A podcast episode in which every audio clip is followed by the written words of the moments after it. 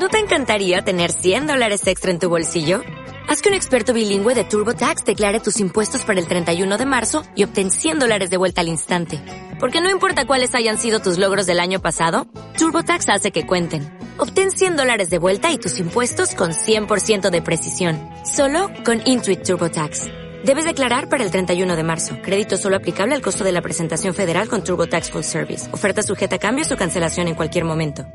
Los países que tienen armamento nuclear son todos estos. Pero además hay que sumar estos otros en donde la OTAN tiene desplegadas bombas atómicas listas para ser disparadas. Estas están siendo custodiadas por personal estadounidense y solo pueden ser lanzadas con la doble aprobación tanto de Washington como del país en el que están instaladas. Rusia a día de hoy es la que más ojivas nucleares tiene. Más de 6.000 de las cuales unas 1.500 están montadas y desplegadas por todo el país. 800 en misiles terrestres, casi 600 en submarinos y 200 en formato para bombarderos pesados. Te tengo que recordar que cuando se desmanteló la Unión Soviética en territorio ucraniano se habían quedado con la tontería 1900 ojivas nucleares, convirtiendo a este país de golpe y porrazo en la tercera potencia nuclear del mundo. Pero finalmente Ucrania llegó a un acuerdo con Rusia para entregarle todos los misiles nucleares a cambio de que Moscú respetara la independencia, soberanía y fronteras de este país.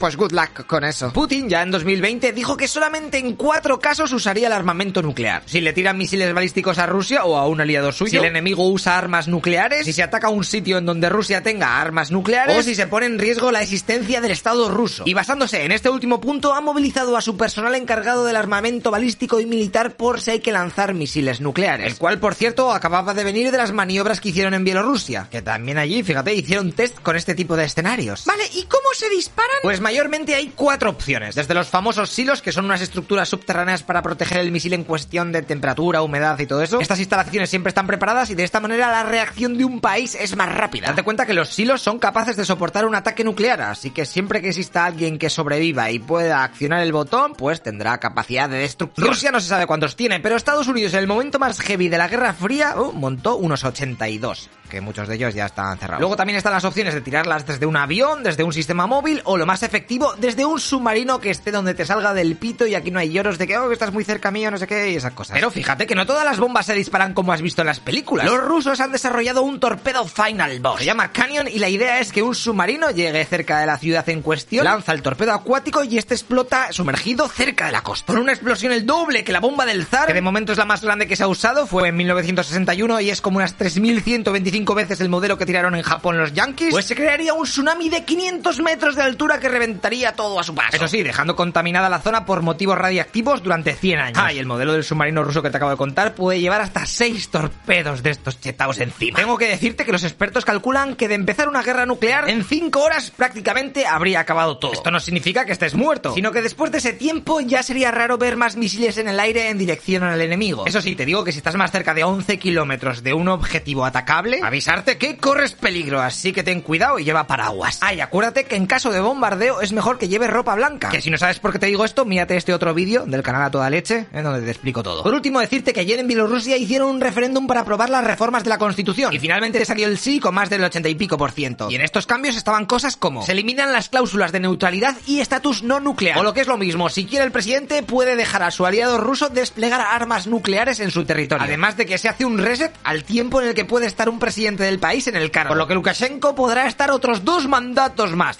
Qué poco original esto hace todo el mundo. ¿Y tú qué crees? ¿Cómo se podría solventar el truco de las armas nucleares o ya es demasiado tarde? Venga, hasta luego, loco Pixas.